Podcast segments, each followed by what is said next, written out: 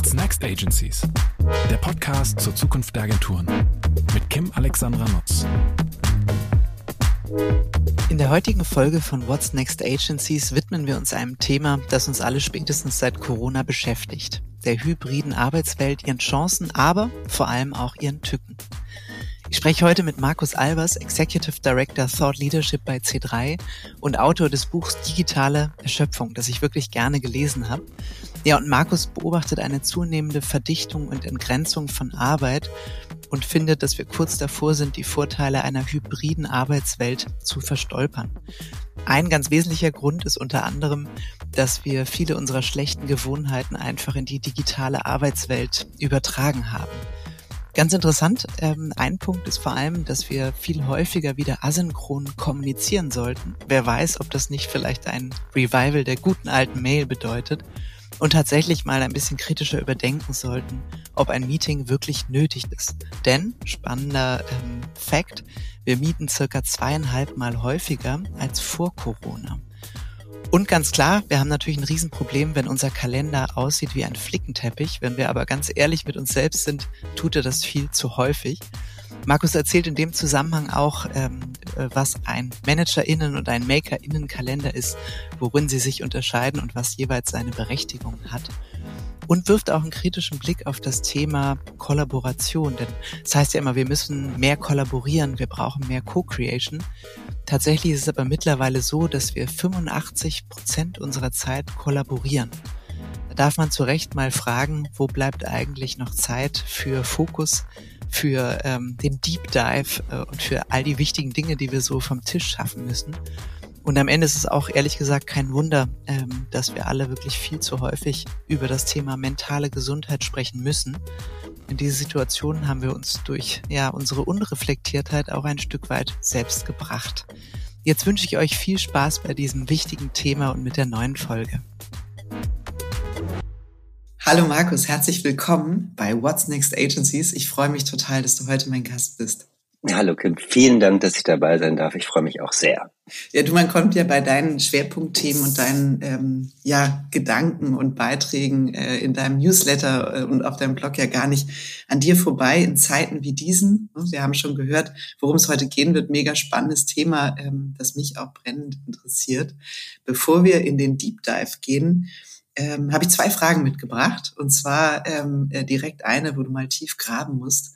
Und zwar eine Sache über dich, die niemand weiß. Also zumindest niemand aus der Branche. Ich habe im Alter zwischen 16 und ich würde sagen 24 in mehreren Hardcore-Punk-Bands Bass gespielt und ähm, war dreimal die Woche im Proberaum, jedes Wochenende mit dem Transporter irgend, irgendwelchen Kellern oder Jugendzentren selber das Schlagzeug und Bassboxen geschleppt und ähm, hatten total viel Spaß dabei. Ach. Das war immer so mein zweites Leben. Ich war damals ja schon so ein bisschen, auch dann irgendwann nach der Schule habe ich ja direkt auch als Journalist äh, sehr früh angefangen zu arbeiten, habe so ein Volontariat gleich gemacht, wusste irgendwie, ich will Journalist werden und, und so, habe das auch während des Studiums gemacht.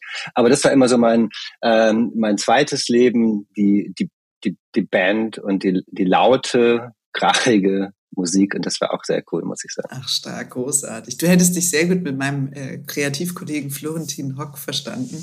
Der war nämlich ähm, Sänger in der Punkband und seine Eltern dachten auch lange, aus ihm würde nichts Vernünftiges werden, bis er dann anfing, Medizin zu studieren. Als das wieder abbrach, hatten sie wieder Sorge um ihn. Aber insofern, ja. Nee, total schön. Das habe ich tatsächlich nicht ja, gewusst. Das weiß, glaube ich, tatsächlich, das wissen, glaube ich, nicht viele. Das, äh, selbst, selbst meine Kinder sagen manchmal, wie du warst mal in der Band, Ach, Papa. Cool. Ja, und finden das dann auch, glaube ich, glaube ich, hoffe ich, irgendwie ganz gut. Ja. Hast du das an sie weitergegeben? Spielen sie auch ein Instrument? Naja, die sind ja in so einem Alter, wo ich mich auch noch dran erinnern kann. Da muss man dann ja sozusagen eher so zum Musikunterricht ähm, und da macht es dann mal mehr oder mal weniger Spaß.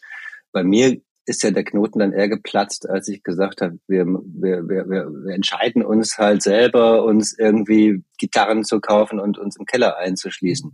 Dann fängt es ja an, Spaß okay. zu machen. Also deswegen, ja, die Kinder spielen irgendwie so Klavier und so, aber dass das jetzt so richtig ähm, ähm, sie mitreißt, da, da, da hoffe ich noch drauf. Ach, das kommt. Wenn die in das Alter kommen, noch sind sie ja nicht drin oder knapp davor. Ne? Das glaube ich auch.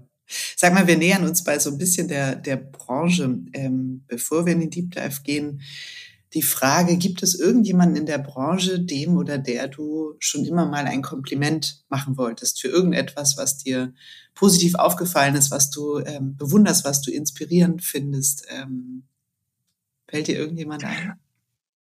Oh, da fallen mir natürlich tausend Leute ein, aber wenn ich mich jetzt ähm, spontan entscheiden soll, würde mir einfallen, und wenn ich die Branche vielleicht ein kleines bisschen weiter ähm, fassen darf, ähm, würde ich ein sehr großes Kompliment an äh, Tim Lebrecht und Till Grusche aussprechen wollen, die ja mit dem House of Beautiful Business ein, ja, was ist das eigentlich? Nennen wir es mal Format ähm, geschaffen haben, das so ganz viele fantastische Menschen auf eine wirklich neue Art zusammenbringt und dieser dann doch ja wieder Branche auch von Kommunikatoren und Marketingmenschen, die sich da ja häufig auch tummeln und wo man das Gefühl hat, die haben alles schon gesehen und die sind alle so Grunde auch ein bisschen zynisch und abgebrüht, ähm, denen dann doch wieder so ein, äh, so ein Funkeln in die Augen zu zaubern. Das schaffen die beiden ganz toll und das finde ich ähm, ebenso unerwartet wie beeindruckend. Und da muss man einfach sagen, Hut ab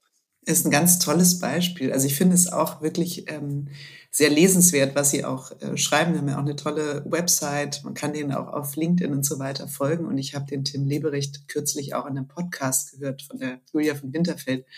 Das war auch ähm, ja wirklich ein toller Themenschwerpunkt, ein toller Austausch, ein sehr sehr kluger Mensch. Ja, danke für den Tipp. Das finde ich, also war nicht nur ein Kompliment, sondern irgendwie auch ein Tipp für unsere ZuhörerInnen, der da mit drin steckte. Ja, jetzt zum Schwerpunkt. Ne? Du hast ja mit deinem Buch ähm, Digitale Erschöpfung, das übrigens schon 2017 erschienen ist. Das fand ich krass, als ich es mir nochmal vor Augen geführt habe, weil es steht in meinem Buchregal, es ist eine Weile her, dass ich es gelesen habe. Und dann habe ich gedacht, Wahnsinn, der Markus hat eigentlich das, was wir jetzt alle so massiv spüren, 2017 schon vorweggenommen. Oder es hat sich, ähm, äh, weiß ich nicht, wahrscheinlich dramatisiert. Ähm, da ging es ja um die Frage, wie wir die Kontrolle über unser Leben zurückgewinnen können und nicht Sklaven, Sklavinnen der Devices sind, die uns umgeben, sondern sie uns eigentlich zunutze machen, so wie das ganz ursprünglich mal gedacht war. Jetzt haben wir natürlich durch das neue hybride Arbeiten ähm, ja ganz viel neue Sachen ausprobiert, neue Tools erlernt, ganz viel Freiheit und Flexibilität gewonnen. Aber wie siehst du das mit Blick auf digitale Erschöpfung? Also hat diese Art der Arbeit dazu geführt, dass wir wirklich erschöpfter sind? Wie siehst du das? Naja, ich ähm, beschäftige mich ja schon dann doch relativ lange mit dem Thema, das man früher vielleicht so neues Arbeiten oder New Work nannte und inzwischen ist es ja einfach das Arbeiten von uns allen. Und ähm, was mich daran immer ja fasziniert hat, 2000 acht habe ich schon das erste Buch dazu geschrieben. Was mich daran fasziniert hat und woran ich bis heute glauben möchte, ist, dass es uns in der Tat, so zumindest ja die Vision, ähm, äh, freier macht im Sinne von kreativer, produktiver, vielleicht auch glücklicher, wenn man nicht ähm, jeden Tag das war ja dann früher eher die Frage, nicht jeden Tag an denselben Schreibtisch pendeln muss, um da den größten Teil seiner wachen Lebenszeit zu verbringen. Davon haben wir uns befreit, ja, wir sind nicht mehr an den Schreibtisch gekettet, aber wir haben uns stattdessen eben an unsere Bildschirme gekettet. Und die Frage ist halt, ist das, was wir dadurch gewonnen haben? Denn ja, wir haben natürlich jede Menge Flexibilität und Freiheit dadurch gewonnen, das ist gut. Ähm, aber wird das nicht vielleicht dadurch wieder aufgefressen, dass wir Arbeit komplett entgrenzt haben und immer ein bisschen arbeiten? Und äh, das sagen dann unter anderem die Krankenkassen, dass uns das tatsächlich auch ähm, äh, ja sogar krank machen kann. Ja, also auf jeden Fall, dass es uns belastet, dass die Menschen sich gestresster fühlen, gar nicht mehr abschalten können, auch im Urlaub nicht. Ähm, das ist ein Phänomen, das sich ja durch sehr viele Branchen übrigens zieht, nicht nur durch unsere. Und ähm, da würde ich eben sagen, also mein, mein äh, Punkt wäre, wir haben die Chance, die Arbeitswelt jetzt so neu zu erfinden, wie wir sie eigentlich haben wollen. Ähm, wir dürfen das jetzt nicht verstolpern. Ja? Wir sind gerade dabei, diese Riesenchance ein bisschen wegzugeben, weil wir unter anderem, glaube ich, Fehler aus der Vergangenheit wiederholen. Mhm. Sag mal, welche Fehler, weil das ist ja spannend. Eigentlich haben wir ja alle gelernt, wie man sozusagen in der alten Welt arbeitet. Wir hatten irgendwie so unsere Umgangsformen, unsere Meetings über dieses, wann schreibe ich eine Mail, wann mache ich ein Meeting und all das. Und ich würde mal behaupten, vieles davon war eigentlich in der alten Welt auch schon nicht ganz so super. Ähm, und meine Beobachtung ist, wir haben vieles von dem, was wir schon vorher falsch gemacht haben, eigentlich mitgeschleppt in die Zeit. Nur, dass wir jetzt mit viel mehr Tools, mit viel mehr Devices und mit den Möglichkeiten, analog, digital, synchron, asynchron, mit allem umzugehen, nur das Gefühl ist, wir haben eigentlich keine Regeln dafür. Und wir haben ganz viel, ja, der Mensch ist ein Gewohnheitstier. Wir machen es so wie immer, nur noch komplexer. Total, Kim. Also würde ich genau so unterschreiben. Was man eben, glaube ich, sieht, ist, dass wir alle da so ein bisschen natürlich reingestolpert sind ne, durch Corona und Lockdown. Wie arbeitet man denn jetzt remote und hybrid? Das funktioniert technisch ja ganz gut. Ähm, Gerade für Führungskräfte ist es aber, glaube ich, manchmal schon die Frage, ne, wie führe ich denn so auf Entfernung? Muss ich die Menschen nicht eigentlich doch wieder ähm, ins Büro zurück holen, ja, oder zumindest bitten, an einigen Tagen wieder ins Büro zurückzukommen. Also was, ähm, was machen wir immer noch falsch? Ich glaube, man hält sich dann auch automatisch an Dingen fest, die vermeintlich früher funktioniert haben, ähm, wie zum Beispiel die Präsenzpflicht. Ja, ich ähm, habe früher äh, angeprangert, dass man, warum muss man jeden Tag ins Büro gehen, nur äh, nur um damit der Chef oder die Chefin denkt, man arbeitet dann auch. Und heute ähm, haben wir halt eine Präsenzpflicht vom Bildschirm äh, de facto. Ja, wir machen aus meiner Sicht viel zu viel synchron. Man könnte deutlich mehr asynchron arbeiten, aber de facto, gerade in unserer Branche, und ich weiß nicht, ob es dir auch so geht, ähm, aber der Tag besteht ja eigentlich aus einem Teams- oder Zoom-Meeting nach dem anderen. Das ist immer so synchrone ähm, Kommunikation und äh, eben auch eine Art von Präsenzpflicht. Und dann, weil du gefragt hast, Erschöpfung, dann, dann hat man eben diese Tage, wo du abends den Rechner zuklappst und irgendwie dann doch erschöpft bist und dich trotzdem fragst, was habe ich denn heute eigentlich so geschafft? Mhm. Ne? Hätte ich nicht eigentlich noch diese Präsentation machen müssen, ja, oder diesen Text schreiben müssen oder dieses Video abnehmen müssen? Und dann klappst du den Rechner wieder auf und arbeitest weiter, weil du ja den ganzen Tag über ähm, kollaboriert hast. Und das ist, glaube ich, vielleicht der Kern des Problems, die ähm, Überbetonung aus meiner Sicht ähm, derzeit von Kollaboration. Mhm. Ist ja spannend, weil man ja auch andersrum denken könnte, ne? die Zukunft der Arbeit liegt in der Kollaboration, in der Co-Creation. Ne? Die ganzen Büroflächen werden umgestaltet, damit man immer mehr Möglichkeiten der Zusammenkunft schafft. Und gleichzeitig gibt es ja, wie du auch gesagt hast, diesen ganz wichtigen Faktor der, der Fokusarbeit, eigentlich der Möglichkeit, fokussiert, konzeptionell, inhaltlich auch zu arbeiten, um Dinge voranzubringen. Und das, was du schilderst, das fühle ich jeden Tag dieses Gefühl, es ist so ein bisschen, als wenn du einen Hamburger futterst. Ne? Du sagst irgendwie, für einen Moment war es lecker, aber danach fühlt es sich nicht gut an. Und genauso ist es so, weil man ist in Kontakt ja. mit Menschen, man hat diese ganzen Meetings ja. und da sitzt du so abends und sagst, was hast du eigentlich gemacht? Jetzt ist das vielleicht als Führungskraft nochmal was anderes, aber wir zerren ja auch alle unsere Mitarbeitenden ständig vor diesen Screen, die eigentlich mhm. ähm, inhaltlich sehr stark auch arbeiten wollen, sollten, was auch immer ähm, das ist ja, also es sind ja eigentlich zwei Dinge. Das eine ist ja, was kann jeder persönlich tun, als Führungskraft, als Mitarbeiter? Und was können Unternehmen tun, damit es eben in Summe gelingt? Weil nur wenn ich mir jetzt was vornehme, das ist ja so ein bisschen wie mit Diversity, ich kann es mir vornehmen, aber wenn es äh, sozusagen nicht inklusiv gedacht ist, wird es nicht funktionieren. Und ich glaube, genau so ist es auch beim Thema neues Arbeiten. Also wie müsste unser System geschaffen sein? Was können wir ganz konkret tun? Damit sowas äh, gelingen kann. Also damit wir eigentlich so digitale oder hybride Verhaltensregeln lernen. Genau, vielleicht bevor ich so ein, zwei Beispiele sage, die, die ich so auch bei meiner, bei meinen Recherchen äh, gefunden habe und die, glaube ich, ähm, ganz gut funktionieren. Vielleicht noch mal kurz zurück zu dem, was du gesagt hast über äh, Kollaboration. Ist das nicht auch ein wichtiger Teil der Arbeit? Natürlich ist es das, ja, und auch immer wichtiger. Das ist ja völlig, äh, völlig unstrittig. Wenn man sich aber Zahlen anschaut, wie die, die mich sehr nachdenklich gemacht hat, nämlich, dass äh, wir Wissensarbeitenden heutzutage bis zu 85 Prozent unserer Arbeitszeit mit Kollaboration verbringen, also Meetings, mhm. Calls, E-Mail, Chat und so weiter, 85 Prozent, dann ähm, wäre zumindest nach meiner Rechnung nur noch 15 Prozent der Zeit für, äh, für die anderen Dinge übrig. Und deswegen ist es, glaube ich, einfach ja, Kollaboration ist wichtig, aber vielleicht einfach nicht so viel oder bestimmt einfach nicht mhm. so viel. Aber Warum kollaborieren wir so viel? Weil wir zwei Dinge gemacht haben. Wir haben erstens die Büros alle vor Corona umgebaut, Open Space, Wände raus, Desk Sharing, damit die Leute richtig toll, richtig viel kollaborieren können. Was passiert jetzt? Die Leute kommen zurück in diese Büros, manchmal, an manchen Tagen, müssen aber eigentlich denn doch wieder den ganzen Tag Teams Calls machen. Das kannst du da aber nicht. Ja, du sitzt im Großraumbüro und äh, eigentlich ist es wieder ein lautes Callcenter, weil neben dir auch alle telefonieren. Das heißt, die eine Frage, wie das Büro eigentlich, wozu wir das noch brauchen, genau, und wie es dann in Zukunft aussehen muss, ähm, ist aus meiner Sicht noch unbeantwortet. Die radikale These wäre, es müssten eigentlich nur noch Telefonzellen sein. Aber würde ich dann dahin gehen? Weiß ich nicht.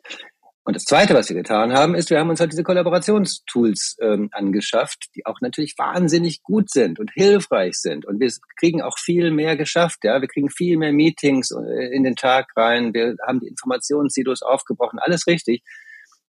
Aber wir sitzen dann eben ähm, vor dem Rechner und kollaborieren dann weiterhin mhm. den ganzen Tag und tauschen uns aus. So die zwei Sachen, das ist, glaube ich, so das große Problem. Was und was kann man jetzt tun? Ja, was kann man tun?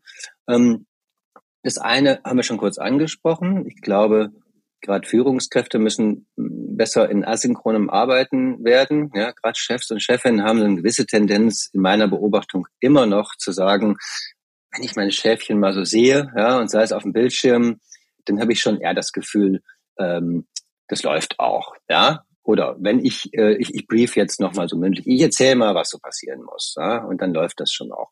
Ähm, sind auch übrigens häufig äh, die ersten, die andere auch unterbrechen, ja, und mal kurz anrufen und sagen, hast du mal fünf Minuten, ja, also und ähm, das ist, glaube ich, eine Unkultur, die Chefs und Chefinnen irgendwie ablegen müssen, ne? also aus Lernen auch mehr asynchron zu arbeiten, das ist wichtig.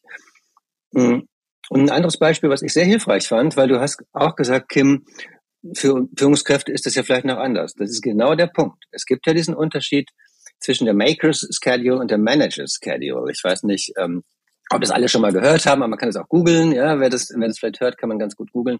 Ähm, die Makers Schedule ist ein Kalender, also wenn ich mir meinen eigenen Kalender anschaue, der aussieht, also Managers Maker Schedule, der Managers Manager Kalender ist im Grunde ein Flickenteppich vieler kurzer Termine. Hier eine Viertelstunde, da eine Viertelstunde. Und für Führungskräfte funktioniert das vielleicht auch ganz gut, weil wir gehen dann da rein in so einen Termin und sagen, was habt ihr denn hier vorbereitet? Ne? Was muss ich denn entscheiden? Dankeschön, nächster Termin. Wenn aber unser aller Kalender inzwischen so aussehen, Flickenteppich, dann ist es halt ein Problem, weil um, um etwas zu schaffen, brauche ich eigentlich eine Maker Schedule. Eine Maker Schedule heißt längere Phasen ununterbrochener Konzentration und das kann ich in meinem Kalender sehen. Mhm. Ja, wenn da nicht größere Blöcke drin sind, dann habe ich die nicht. Und das kann ich aber verhandeln. Und dann kann ich eben beispielsweise, das machen ja inzwischen auch einige, ähm, einige Unternehmen, wir machen das äh, bei C3 übrigens auch, man kann dann so Deep Work Phasen verhandeln und zum Beispiel sagen, zweimal die Woche, jeweils drei Stunden lang, legen uns keine Meetings, stören uns mal nicht. Ähm, das ist so ein, ein, ein guter Ausweg daraus. Das, das finde ich interessant, da würde ich gerne mal direkt ähm, reingehen, ähm, Markus. Wenn du sagst, dieser, dieser Deep Dive oder diese Deep Work Phasen, ähm, wie oft habt ihr das oder was sind eure Erfahrungen? Also was, was geht? Halten sich die Leute dran? Was macht man mit KundInnen, wenn die plötzlich Termine reinlegen? Wie erklärt man denn das? Also wie konsequent seid ihr damit? Was, was sind eure Learnings bislang? Ja, genau, gerade also gerade im Dienstleistungssektor, das ist ja eine Agentur eigentlich, ne, unserem People's Business und so, da denkt man ja erstmal, das geht ja nicht. Ja, es wird nicht funktionieren. Und wir haben es dann trotzdem gemacht. Wir machen seit ähm, auch schon seit Frühjahr zweimal die Woche, ja, immer Dienstags und Donnerstags gibt es Deep Work und zwar jeweils wirklich zwei bis drei Stunden lang. Wir disziplinieren uns gegenseitig und äh, sich auch dran zu halten. Das heißt, es kann mal die Ausnahme geben, dass jemand sagt, darf ich dir einen Termin ins Deep Work reinlegen, weil es geht jetzt wirklich nicht anders. Aber dann ist es eben auch die Ausnahme. Ja, und da muss man sich auch ein bisschen schlecht dabei fühlen. Erstens. Und zweitens ähm, äh, halten Kunden sich dran. Ja, Kunden halten sich zunehmend dran, wenn man es ihnen erklärt. Mhm. Ja, wenn man ihnen sagt, äh, schau mal, so machen wir das. Und übrigens, vielleicht wäre das ja auch was für euch. Mhm. Und viele Kunden sagen dann ganz spannend, äh, probieren wir auch mal. Mhm. Ja, das finde ich eigentlich gut, ne? dass man, äh, dass man offen drüber spricht, weil nur dann können die Leute ja äh, wissen oder finden es vielleicht selber interessant und inspirierend, weil am Ende hat es ja auch was mit Empathie zu tun, dass sie sagen, ja, ich fühle das Und ich fände es eigentlich auch bei uns ähm, wirklich hilfreich, wenn es so wäre. Ja, und die haben das gleiche Thema ja. Ja, genauso. absolut. Ja, die haben das gleiche Thema und die äh, machen es dann vielleicht sogar nach.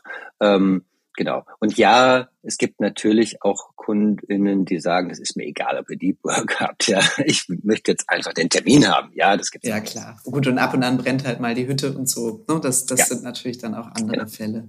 Aber sag mal, mit dem synchronen und asynchronen Arbeiten, das war ja der erste Punkt, ähm, den du eben auch nanntest. Äh, das müssen vor allem Führungskräfte lernen. Das hat was mit gelernten Kontrollverhalten zu tun äh, und, und eben auch dem Wunsch, möglichst schnell die Dinge zu wissen, die man wissen will, alle Leute zu sehen. Ähm, was genau würde denn bedeuten, wenn wir lernen, synchroner ähm, oder andersrum, asynchroner zu arbeiten? Ne? Du sagst ja eben immer nicht immer dieses Face-to-Face -face und jetzt direkt der Informationsaustausch. Bedeutet das, wir müssen wieder mehr E-Mails schreiben? Ich glaube, die E-Mail ist ein bisschen zu Unrecht in Verruf geraten. Die E-Mail ist eigentlich ein ganz gutes Kommunikationsmedium. Ähm, es kann aber eben auch logischerweise der, der, der, der Chat ähm, Verlauf im, im, im, im Kollaborationstool sein. Das ist ja auch asynchron. Es gibt ja zunehmend auch Tools, wo man dann, ähm, keine Ahnung, auch, auch äh, per Video aufnimmt, ja, ein, eine Veranstaltung, damit man sich später anschauen kann. Man schickt sich kleine Sprachnachrichten. All das ist ja asynchron.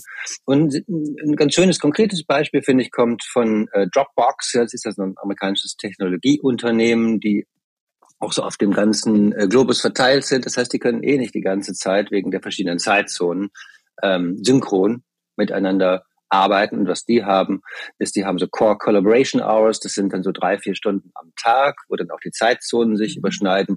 Da bin ich verfügbar. Da habe ich mein, meine Tools an. Da habe ich dann auch die synchronen Calls. Aber das heißt ja zugleich, davor und danach eben nicht. Und ich glaube, mhm. das könnte ein Modell auch sein für, für Unternehmen, die in einer Zeitzone sind. Mhm. Ist denn, ähm, also wie passen denn, das frage ich mich immer wieder, dieses Thema Remote-Arbeiten und kreative Arbeitsprozesse zusammen? Weil, also, früher hat man ja immer gesagt, ja, man muss zusammen ausdenken, man muss zusammen sitzen, diskutieren können. Jetzt sitzt irgendwo, ne, manche im Büro dürfen aber nicht reden, weil die anderen in Videocall sitzen, andere zu Hause leidet die Kreativität und die Inhaltlichkeit unserer Arbeit durch das hybride Arbeiten? Also nicht zuletzt natürlich auch wegen der Synchronität, aber vielleicht auch wegen der Art, wie wir zusammenarbeiten?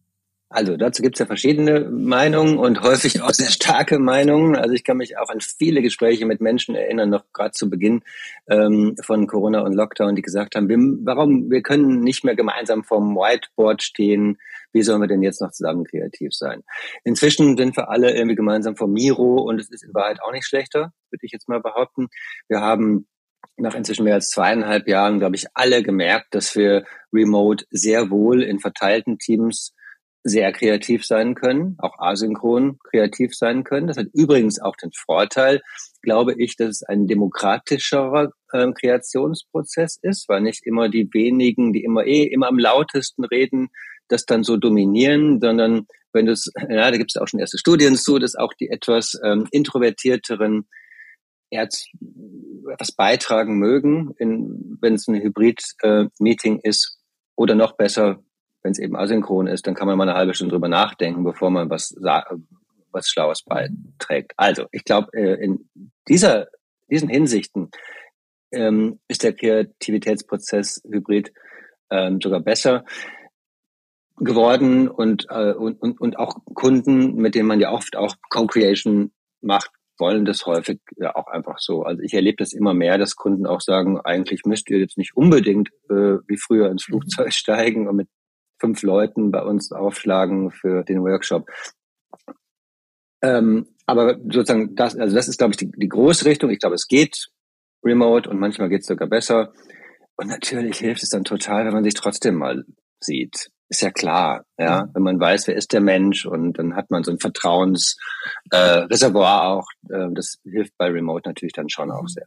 Wie hast du es denn mit deinem eigenen Kalender gehandhabt? Also hast du irgendwann gesagt, jetzt ist mal Schluss, ich schmeiß mal alles raus, was da drin ist an Flickenteppich und überlege mir jetzt nochmal sehr genau, was muss eigentlich sein, was könnte auch, ähm, könnte ich auch asynchroner erledigen. Es gibt ja diesen schönen Spruch, dieses Meeting hätte eine E-Mail sein können, den ich sehr liebe. Ja. Also wie du, bist du vorgegangen? Halt ja, das ist, äh, ähm, das ist eine sehr gute Frage und eine durchaus auch große Herausforderung, denn ähm, ich erlebe ehrlich gesagt auch bei uns, aber ich höre es auch von anderen Unternehmen, dass natürlich häufig die Reaktion darauf, dass man sich nicht mehr im Büro sieht, ist, dass erstmal mehr Termine in den Kalender gelegt werden. Ne? Also die, die, die, die, die Stand-ups, ja, die Dailies, ähm, aber dann auch Austauschformate, ähm, Learning-Formate und so weiter und so weiter. Und plötzlich hast du eigentlich viel, viel mehr Termine als früher, weil sozusagen auch jede Abteilung das Gefühl hat, ähm, sie, sie möchte etwas beitragen zu diesem hybriden Austausch. So. Und ja, ich weiß nicht, wie es dir geht. Ich, ähm, ich äh, empfinde es immer noch als eine tägliche Herausforderung, dann auch mal Nein zu sagen und zu sagen, das klingt wirklich total interessant und ich wäre echt gern dabei, äh, aber nein, ich mhm. muss hier jetzt mal konzentriert was tun.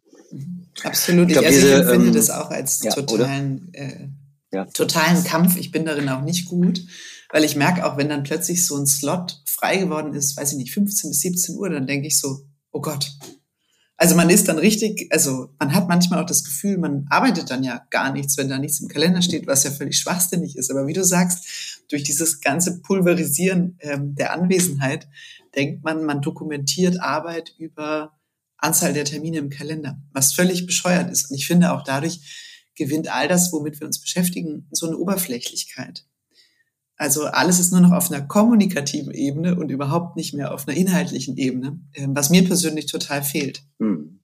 Ja, mir auch, ne, mir auch. Und ich habe mich dann, weil du nach dem Kreativitätsthema gefragt hast, mal mit dem Kreativitätsprozess ein bisschen beschäftigt ähm, im, im Rahmen der Buchrecherchen.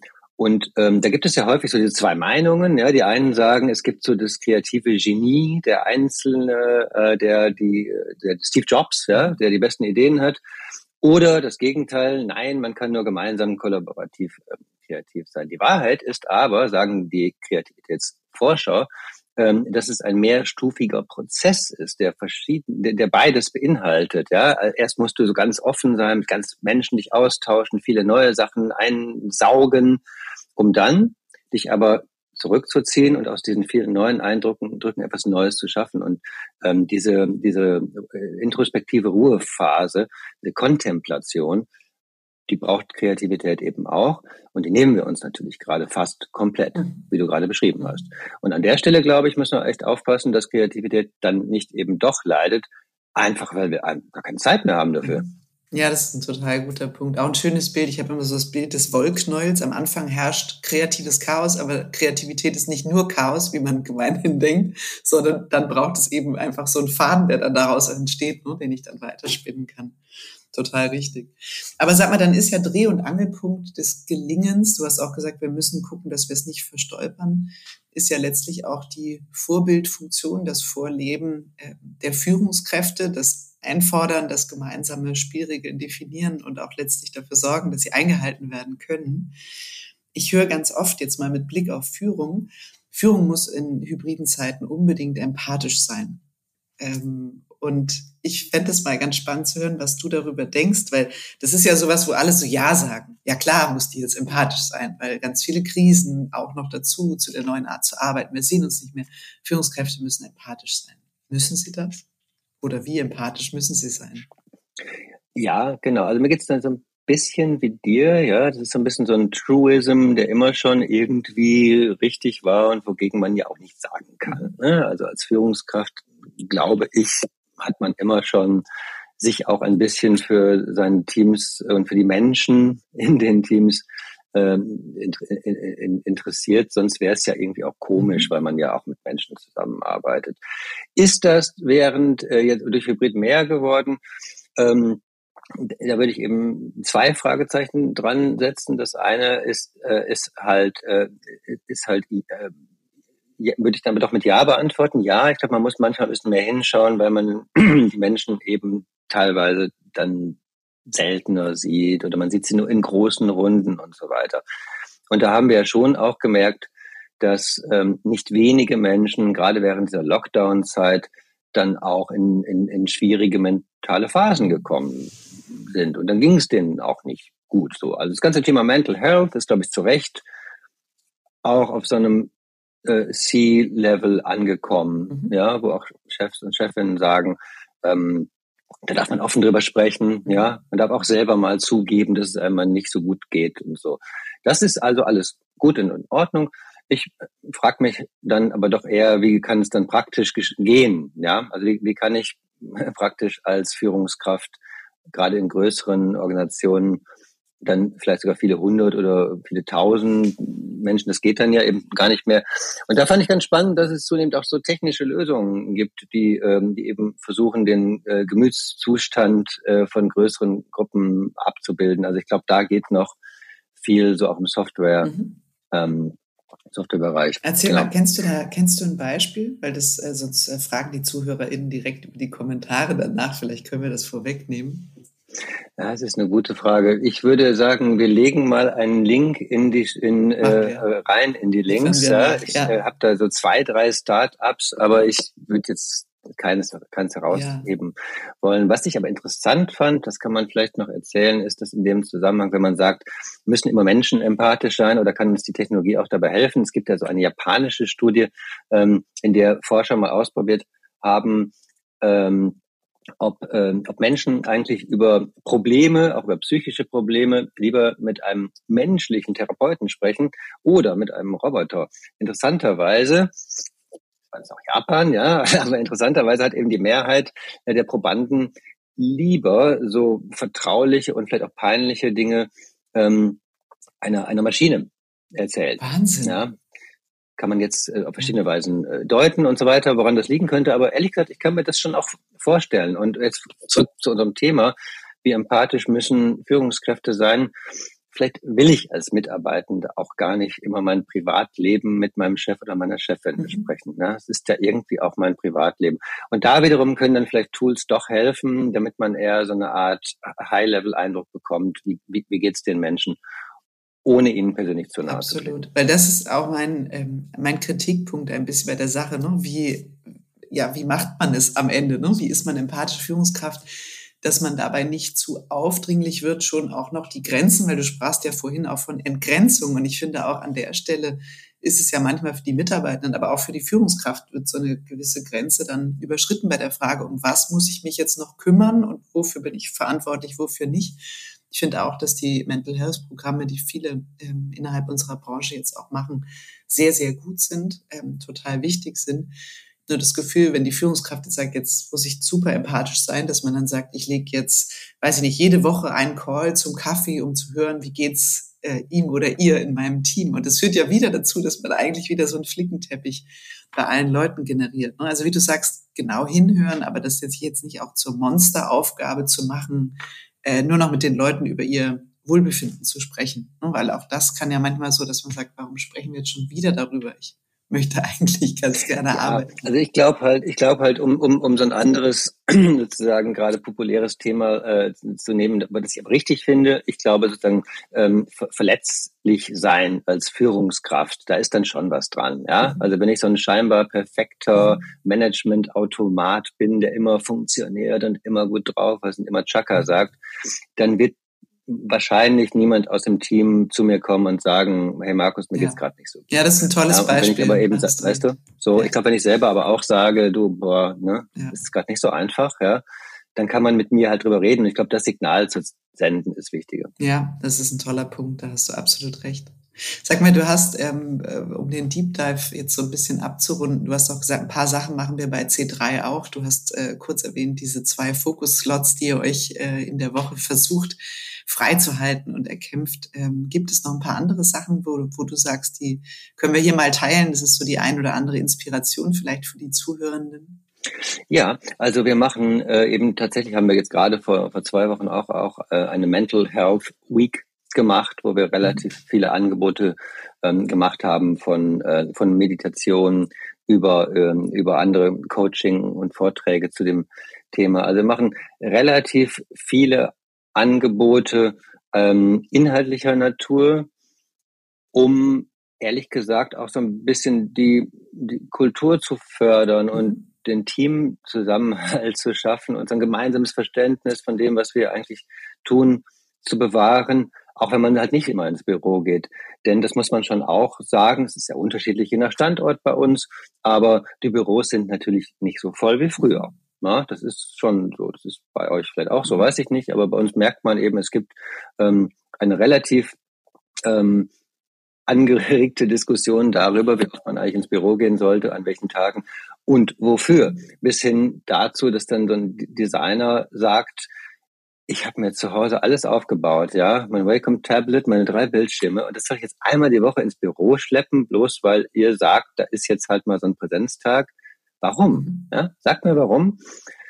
Und, ähm, und darauf muss man eben auch eine gute Antwort haben. Gleichzeitig haben wir aber ähm, Teamtage, wo sich dann Teams, die auch rund um Kunden gebaut sind, an bestimmten Tagen auch im Büro verabreden. Mein Eindruck ist, es funktioniert immer dann besser, wenn die Teams das aus sich selber heraus machen. Ne? Wenn die sagen, lass uns doch mal wieder sehen ähm, mhm. und weniger top-down mhm. vorgeschrieben. Mhm. Habt ihr denn eine äh, vorgeschriebene Anwesenheitsquote oder habt ihr im Moment pure Freiheit? Nee, also wir haben da schon so eine Betriebsvereinbarung, mhm. die wird jetzt aber auch nicht so ganz streng, ähm, sagen wir mal, immer überprüft. Ja. Sie gibt einen ja, Rahmen vor. Sie gibt einen Rahmen vor und ähm, und man muss ja auch sagen, es gibt ja wiederum auch Menschen, man vergisst das ja vielleicht manchmal, die, die können gar nicht zu Hause so gut arbeiten. Ne? Die gehen schon deshalb gerne ins Büro, weil sie eben, keine Ahnung, vielleicht eine kleine Wohnung haben, ja, oder sogar noch in der WG wohnen. Und, und, und. Es hat ja nicht jeder ein äh, Haus mit Garten und Arbeitszimmer. Also das ist, darf man eben auch nicht vergessen. Wir eröffnen jetzt in München gerade ein, ähm, ein neues Büro. Ja, wir ziehen da um und das wird ganz spannend, weil ähm, das ist eben so ein Büro, das, ähm, das noch während Corona geplant wurde. Also viele Büros, in denen wir heute so allgemein sind, diese modernen Büros sind ja vor Corona mhm. geplant. Dieses Büro wurde auch während Corona schon geplant, hat darum schon viele der Gedanken ähm, berücksichtigt. Also da gibt es einen Agora-Platz, wo dann alle sich irgendwie richtig, richtig gut austauschen können. Es gibt aber auch sehr viele Rückzugsmöglichkeiten, um konzentriert arbeiten zu können. Das wird, glaube ich, ganz spannend. Mhm. Ach toll. Wann geht's rein? Wann zieht ihr um? Ja, in ein paar Wochen. Ah, okay. Drücke ich euch die Daumen. Super. Markus, wir kommen in unsere kurz- und knackig Phase. Das heißt, ähm, ich fange einen Satz an und du vervollständigst ihn bitte, möglichst kurz und knackig. Das Schlimmste an digitalen Meetings ist, dass alle nebenher was anderes machen. Diese tägliche Routine darf an meinem Arbeitstag nicht fehlen der Espresso alle zwei Stunden.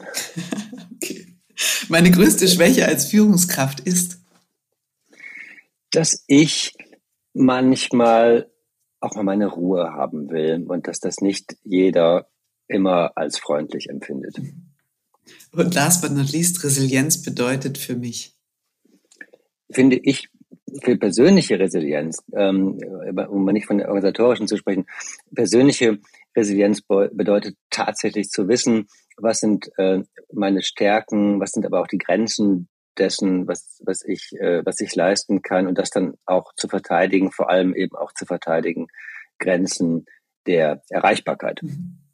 Also total spannend, weil das heißt ja letztlich auch, ne, dass wir äh, in, in puncto, alles, was wir jetzt gestriffen haben, das neue hybride Arbeiten, digitale Erschöpfung, ähm, Synchronität, Asynchronität und Resilienz, also all das hängt auch miteinander zusammen und hat ja nicht nur, man blickt ja häufig auf unternehmerische Resilienz und so weiter, aber ich finde es auch eben schön mit dem Blick auf die persönliche Resilienz in dem Kontext, den wir jetzt gerade besprochen haben. Ja, das ist ein guter Punkt. Du, und die Abschlussfrage, Markus, ähm, wenn du jetzt 20 Jahre im Tiefschlaf wärst, ne, weil es geht ja auch ein bisschen um die Zukunft der Agenturen, äh, der Welt, der Wirtschaft, der Gesellschaft, all dem, welches Problem sollte 2042 gelöst sein, also wenn du wieder aufwachst in 20 Jahren? Es gibt ja viele Probleme in der Welt, aber wenn wir mal bei, äh, bei unserem äh, Thema bleiben, dann glaube ich ja sehr stark daran, dass wir schon früher als dieses Datum nicht mehr alle immer auf unsere Handys schauen werden, sondern dass wir wahrscheinlich auch auf andere Arten mit Technologie interagieren, sei das der Knopf im Ohr, wo man dann irgendwie spricht, oder sei es vielleicht dann doch die Datenbrille, wenn von Apple ja im nächsten Jahr wahrscheinlich eine kommt. Das heißt, ähm, auch hier sehen wir eine zunehmende Entgrenzung der Interaktion mit Technologie. Und ich glaube stark daran, dass wir ähm, 2042 hast du, glaube ich, gesagt, wahrscheinlich einen permanenten digitalen Layer zwischen uns und der Wirklichkeit haben werden, den wir gar nicht mehr ausschalten wollen oder können. Und was wir gelöst haben müssen, bis dahin ist dann die Frage, heißt das auch, dass wir Arbeit gar nicht mehr ausschalten können oder wollen?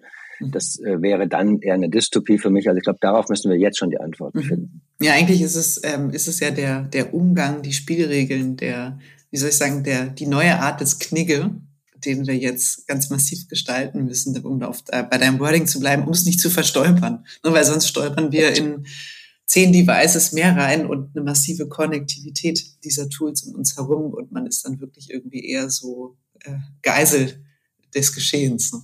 Ja, und mehr als Knigge, ehrlich gesagt, ja, weil Knigge klingt immer so wie, ja, da muss man sich halt so ein paar Regeln mhm. geben und dann funktioniert das schon. Ich glaube, man darf nicht unterschätzen, dass wir gerade dabei sind, uns auf eine Art und Weise komplett an diese Bildschirme zu ketten und die äh, einfach gar nicht mehr aus unserem Leben rauszulassen und damit auch immer zu arbeiten, mhm. die so, glaube ich, keiner will, aber wir werden in, wenn wir was falsch machen, dann wachen wir in zwei, drei Jahren auf und äh, merken, es ist jetzt dann auch eigentlich gar nicht mehr so richtig zu ändern. Also darum mhm. ist es schon eine ähm, fast schon gesellschaftliche Aufgabe, vor der wir hier mhm. stehen. Ja, das ist ein tolles, äh, tolles Schlusswort. Ich danke dir sehr, Markus. Es hat Spaß gemacht und ich, ähm, ich habe jetzt schon Lust, ein, zwei Sachen auszuprobieren und muss mir selbst an die eigene Nase fassen, häufiger ähm, asynchron mit, äh, mit den Menschen, mit denen ich zusammenarbeite, umzugehen. Ja, toller Impuls. Danke dir sehr. Ja, du, ich, ich, ich muss das ja auch immer wieder äh, mich selbst dran erinnern. Kim, vielen Dank für das Gespräch. Es war super. So, ihr Lieben, das war eine Folge, aus der ich persönlich auch ganz, ganz viele kleine Impulse mitnehme. Unter anderem den, dass ich mal meinen Kalender überprüfe und mich wirklich frage, welche Regeltermine brauche ich wirklich, welche stehen da nur aus alter Gewohnheit drin. Ich möchte mir viel kürzere Slots eintragen, auch mal 15 Minuten, auch da kann man Themen wunderbar klären und mir selbst mehr Fokusblöcke in den Kalender tragen, um mal wieder Deep Dive zu ermöglichen. Das fehlt mir wirklich aus letzter Zeit. Ja, und wahrscheinlich werde ich auch viel häufiger wieder E-Mails schreiben, weil ich gemerkt habe, wie häufig ich wahrscheinlich auch selbst KollegInnen aus ihrer Fokusarbeitszeit reiße, indem ich einfach völlig unbedacht eine Chatnachricht schreibe oder einfach direkt äh, den Videocall-Knopf drücke. Also auch das aushalten, dass es wieder mehr asynchrone Kommunikation gibt, um selbst, aber auch den anderen viel häufiger diesen wichtigen Deep Dive in die Themen zu ermöglichen. Ihr könnt euch freuen auf die nächste Folge. Da dreht sich nämlich alles um das Thema Nachhaltigkeit in Agenturen zusammen mit der Ina von Holly. Das wird gut. Viel Spaß beim Warten.